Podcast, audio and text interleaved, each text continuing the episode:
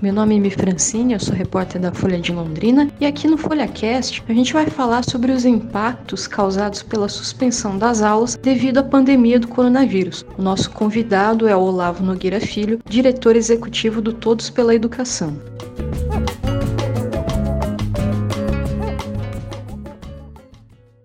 O assunto é a retomada das aulas após a pandemia do coronavírus, que já se estende aí por mais de seis meses, e também a preparação para essa retomada e os prejuízos que essa suspensão das aulas pode causar aí para os estudantes que estão faz tanto tempo aí fora da sala de aula. O Olavo Nogueira Filho, ele é diretor executivo do Todos pela Educação e vai falar conosco sobre o assunto. Olavo, é, quais são os impactos que vocês já esperam em relação ao aprendizado dos alunos com esse tempo é, fora da sala de aula?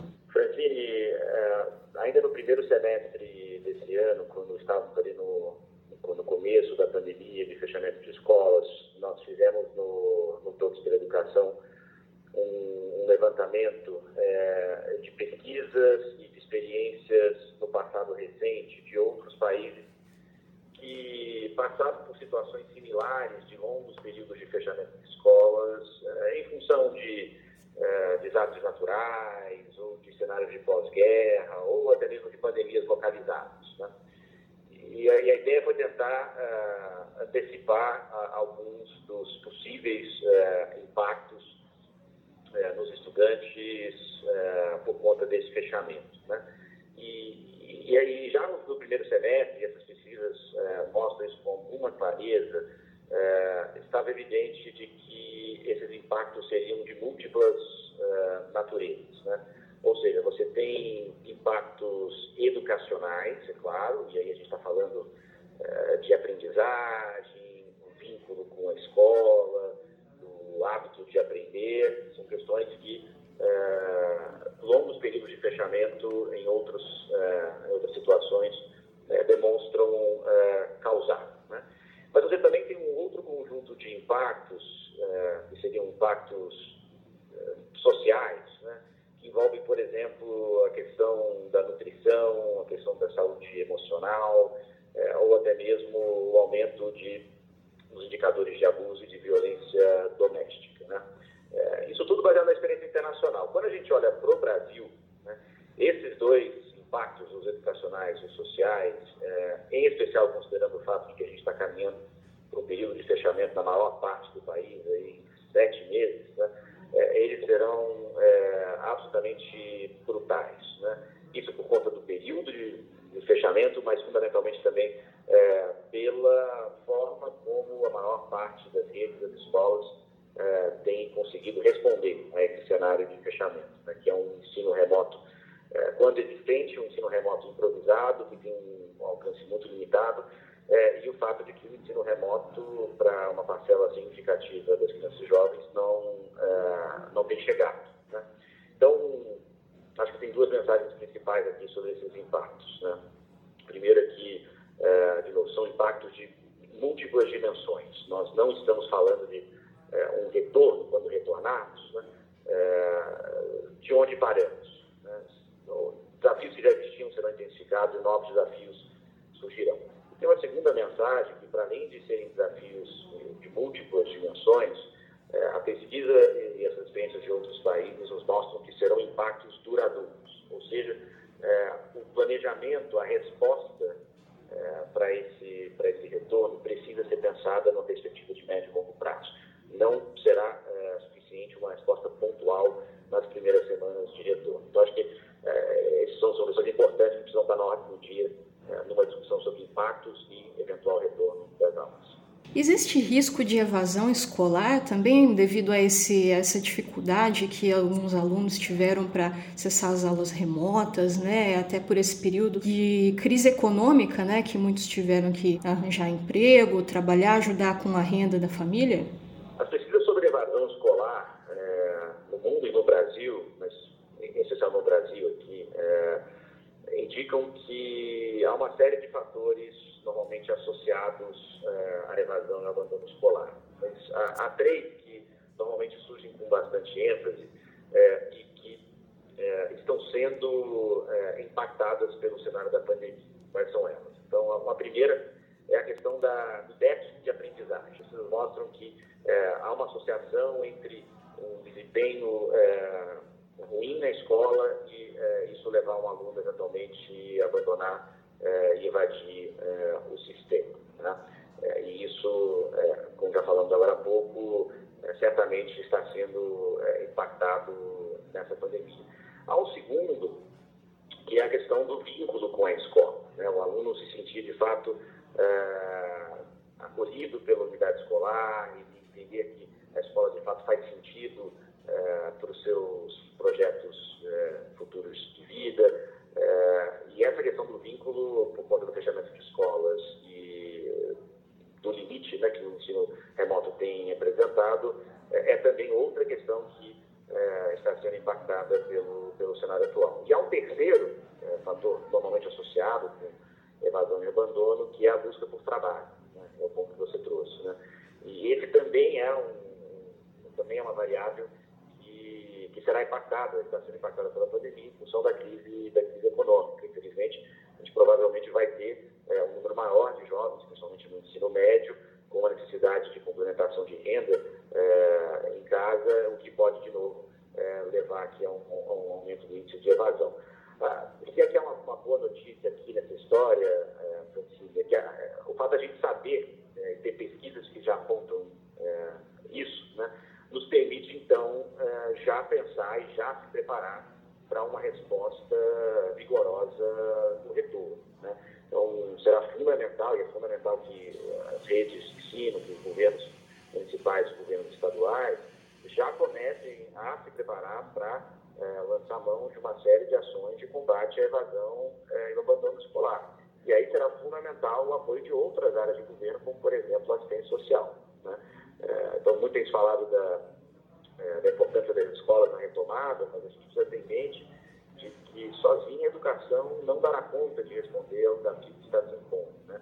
É, o apoio das outras áreas de governo, assistência social, como disse agora, contra a questão de evasão, da área da saúde, no que diz respeito ao atendimento psicológico, de saúde emocional dos estudantes e dos profissionais, são questões é, tão importantes quanto o processo educacional propriamente dito. É um desafio inédito, um desafio com é, questões novas para as quais é, a escola não foi preparada. Né? Então, tem que ter muito apoio é, das outras áreas de governo para que a gente tenha uma resposta à altura, de novo, do desafio enorme que o setor educacional terá no momento de reabertura. Certo. As aulas remotas, é, elas contribuíram para reduzir esse, esse prejuízo educacional aí ocasionado pela pandemia? O senhor considera que as aulas remotas elas é, já foram suficientes para que o ano letivo não fosse perdido ou a gente vai ter que começar é, a pensar é, no ano letivo no ano que vem? Olha, acho que essa resposta não, não pode ser dada de maneira uniforme todo o Brasil. Né? É, houve, houve ações de ensino remoto é, mais consistentes por parte de, de algumas redes, houve um conjunto muito grande de redes, as pesquisas mostram isso, que conseguiram lançar ações muito tímidas né, de, de mitigação, e houve um conjunto é, também expressivo é, de redes de escolas que sequer conseguiram se organizar para conseguir é, chegar nos alunos né, e nas regiões mais pobres e mais vulneráveis, esse cenário certamente é mais desafiador e os indicadores mostram que são exatamente nesses locais onde o alcance foi, é, foi, foi, mais limitado. Né? Então, é, é, uma resposta, de novo, depende para onde você olha. É, acho que há esforços hercúleos por parte de algumas redes, de algumas escolas, professores, que fizeram de tudo, estão fazendo de tudo para, e a palavra correta é essa que você usou mesmo, para mitigar os impactos dessa, desse fechamento de escolas. Acho que você tem algo que está muito claro e evidente é, em seis, sete meses de fechamento, é que, por mais consistentes que estejam sendo essas iniciativas de ensino remoto, elas não conseguem é, substituir o que teríamos é, no, no, ensino presencial. Né? Mas são muito importantes, né? mesmo que não sejam um substituto, são muito importantes porque mitigar o impacto é fundamental, não só para o curto prazo, é óbvio, mas também é fundamental para o retorno. Né? Acho que as redes que conseguiram fazer um melhor trabalho de mitigação, né, de redução dos danos, terão é, desafios uh, menos complexos, né? não diria desafios pequenos, o desafio para cima vai ser grande, mas é, a capacidade de manter o vínculo com os alunos durante esse período, é, de conseguir promover alguma interação é, entre os estudantes de uma mesma classe, com seus professores, isso certamente é, será é, alicerce no retorno. Né? Para um aluno que ficou seis, sete meses sem nenhum contato, né? nós estamos falando de um cenário muito mais desafiador, de novo, é, envolve a questão da evasão, mas envolve fundamentalmente aqui uma, uma questão de é, restaurar o, né, o, o, vínculo desse estudante, dessa criança, com, com a escola, com a educação, com a rotina de aprendizagem. E quando a gente olha os dados e percebe que algo em torno de 25% a 30%, a depender da pesquisa que você olha, é, dos estudantes da educação básica sequer tiveram acesso é, a, é, ao ensino remoto nesses últimos sete meses, a gente percebe que o quadro é muito, muito grave. Então, é, eu diria, de novo, em síntese, que depende é, do que foi feito, a esforços meritórios, a, a lugares que não conseguiram se, se, se mobilizar para isso e terão, portanto, um desafio ainda mais é, exacerbado nesse, nesse retorno. Certo. E agora a pergunta que todo mundo está se fazendo, né? Qual seria o momento certo para esse retorno das aulas? É. Olha, no Todos pela Educação a gente tem se posicionado da seguinte forma. Primeiro que a premissa básica para uma reabertura segura, e acho que, acho que é, esse é o certo da discussão, a reabertura tem que estar de maneira segura, né? é o controle da pandemia. Né? A preservação de vidas, que é o que a gente está falando no fim do dia, ela é condição fixa. Né? E aí essa definição é, de quando é reabrir, cabe às autoridades de saúde né, definirem esse momento. Quando a gente olha para a experiência internacional, é, países que estão um pouco na frente é, nesse processo de, de, controle da pandemia, né, a gente percebe que é, esse momento ele parece ser possível quando a pandemia ela, ela está em declínio, é, mas fundamentalmente quando ela está num patamar muito baixo. Né? É, os países que conseguiram reabrir com segurança, e há países que conseguiram reabrir com segurança, é, mesmo sem ter vacina, né? É, mostram que, que tem que controlar a pandemia, essa é a premissa básica, e para além disso tem que conseguir implementar uma série de protocolos é, sanitários né? É, para garantir que a escola não seja algum novo foco de disseminação é, da, da Covid-19. É, então, é, acho que esse é o primeiro ponto. Premissa básica, controle da pandemia e, infelizmente, no Brasil, por uma série de fatores, é, seja pelo negligenciamento é, do governo federal com relação ao controle da pandemia, seja porque as quarentenas em muitos estados e municípios é, acabaram sendo frágeis, sendo porque em muitos locais nós resolvemos, enquanto sociedade, né, é, abrir é, restaurantes e, portanto, dificulta o controle da pandemia, é, a gente tem um cenário trágico, né, é, de seis, sete meses, em que muitos locais ainda não há o controle né, da, da, pandemia é, ou não há um patamar muito baixo de disseminação da Covid. Agora, dito isso, é, a discussão ela tem que fugir e tem que evitar esse embate, né? entre é, reabrir ou não, ou não reabrir. Né? É, e, de novo, isso é uma decisão da saúde que vai dizer, olha, agora está seguro é, para reabrir. Então, se não é uma discussão binária de abrir ou, ou, não abrir, a discussão precisa se dar desde já, na verdade, a gente já está tarde de fazer isso, né? É, sobre como reabrir é, com segurança assim que for possível reabrir. Né? É, e, e essa é uma discussão nada trivial, porque, repito, né, os países que conseguiram abrir com segurança, para além do controle da pandemia, foram aqueles que implementaram protocolos ultra rigorosos, é, rigorosos de, de cuidado sanitário. Né? E para além da, desses protocolos de cuidado sanitário, a gente tem que entender que um retorno é, seguro e com qualidade não é só um retorno que preza pela saúde das pessoas. Isso é o primeiro passo. Mas também um, um, um retorno que tenha, de novo, uma resposta é, educacional e, e extra-educacional é, para combater os desafios que a gente discutiu na primeira parte. Isso requer uma série de providências, uma série de é, de preparações que demandam alguns meses, né, para que você consiga, de novo, reabrir com segurança e com qualidade. Portanto, digo isso, é, e aí faço aqui uma crítica que a gente tem feito, né, prefeituras que estão jogando a discussão sobre reabertura para 2021 e lavando as mãos é, com relação a essa preparação toda que precisa ser feita, é, esse é precisamente o caminho que não deve ser seguido. Mesmo numa região em que a, pandemia ainda não permite uma reabertura segura, né, é fundamental que o poder público já se mobilize né, para se preparar para, assim que for possível, reabrir com segurança e com qualidade. Infelizmente, a gente está vendo em muitos locais que esse, é, esse não é o caminho que está sendo seguido.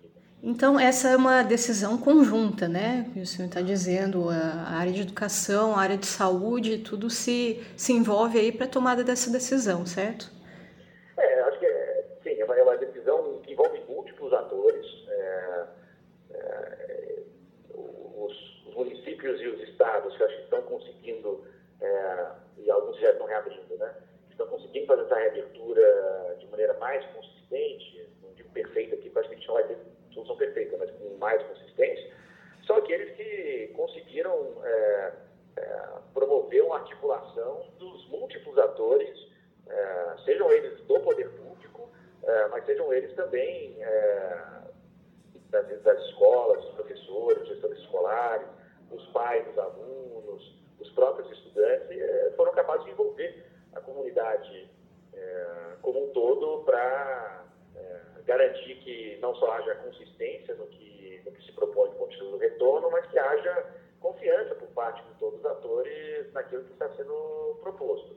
Mas volto ao ponto original. Eu acho que, em que deve ser uma decisão conjunta sobre o retorno e sobre como fazer esse retorno, acho que a decisão conjunta é no como fazer o retorno. O momento é, em, que, é, em, que, se pode reabrir, em que, em que é, é seguro reabrir, é, cabe a, aos médicos, cabe aos, aos epidemiologistas, cabe à área da saúde. Né? Acho que, e aí acho que a sociedade precisa confiar na autoridade médica e dizer, se é seguro reabrir agora, vamos reabrir. Mas quando chegar esse momento, volta ao ponto, né? É, não dá para é, começar a planejar o retorno quando a autoridade médica dizer agora pode abrir. Porque aí já vai ter tarde, você vai, você vai reabrir mal, ou você vai ter que esperar mais um mês, dois meses para poder se estruturar para esse retorno. Então precisa planejar desde já, desde agora, em articulação com os múltiplos atores é, envolvidos nessa questão, para garantir um retorno com segurança, com qualidade e que tenha confiança dos atores. Né? A gente tem visto em alguns países que o retorno é, ele se deu com pouquíssima confiança dos pais e que muitos países acabaram é, tendo escolas reabrindo, mas quase vazias. Né?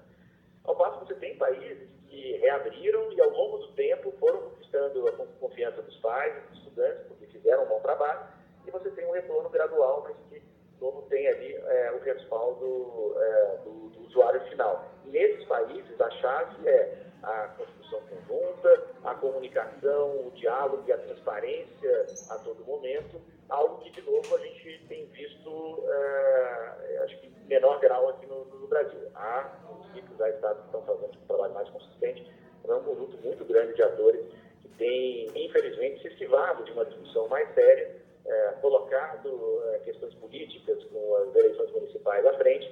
Infelizmente, quem perde no fim do dia são as crianças e os jovens, e fundamentalmente as crianças e jovens mais pobres, porque, voltando ao começo, né?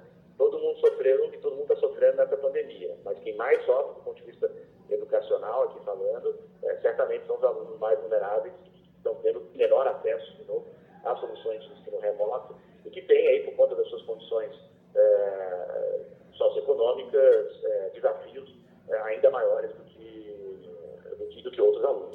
E quais são os pontos importantes que têm que estar previstos aí nesse planejamento que o senhor menciona, né? É importante esse planejamento, mesmo que as aulas não vão retornar agora. O que, que é importante estar nesse planejamento? Olha, é, acho que tem, tem, tem muita coisa, mas para ficar aqui nas mais, nas mais óbvias, ou talvez nas, nas, nas principais, né? E aí eu dividiria, acho que, em duas vertentes, né? Acho que tem uma série de protocolos sanitários né? que envolvem decisões é, sobre é, como manter os ambientes higienizados, um retorno gradual, um retorno que, é, ao ser gradual, é, afaste os grupos de risco, né, sejam eles alunos ou profissionais, dessa primeira retomada, é, um retorno que, de novo, garanta equipamentos de proteção individual para os profissionais de educação e para os estudantes. Enfim, são os protocolos sanitários, de novo, num retorno em meio à pandemia, ainda que controlada, são fundamentais para que as escolas não sejam é, de disseminação é, da, da Covid. De novo, há países no mundo que mostram que, com a pandemia controlada, é possível voltar com segurança, é, caso a gente consiga, claro, implementar esses protocolos sanitários.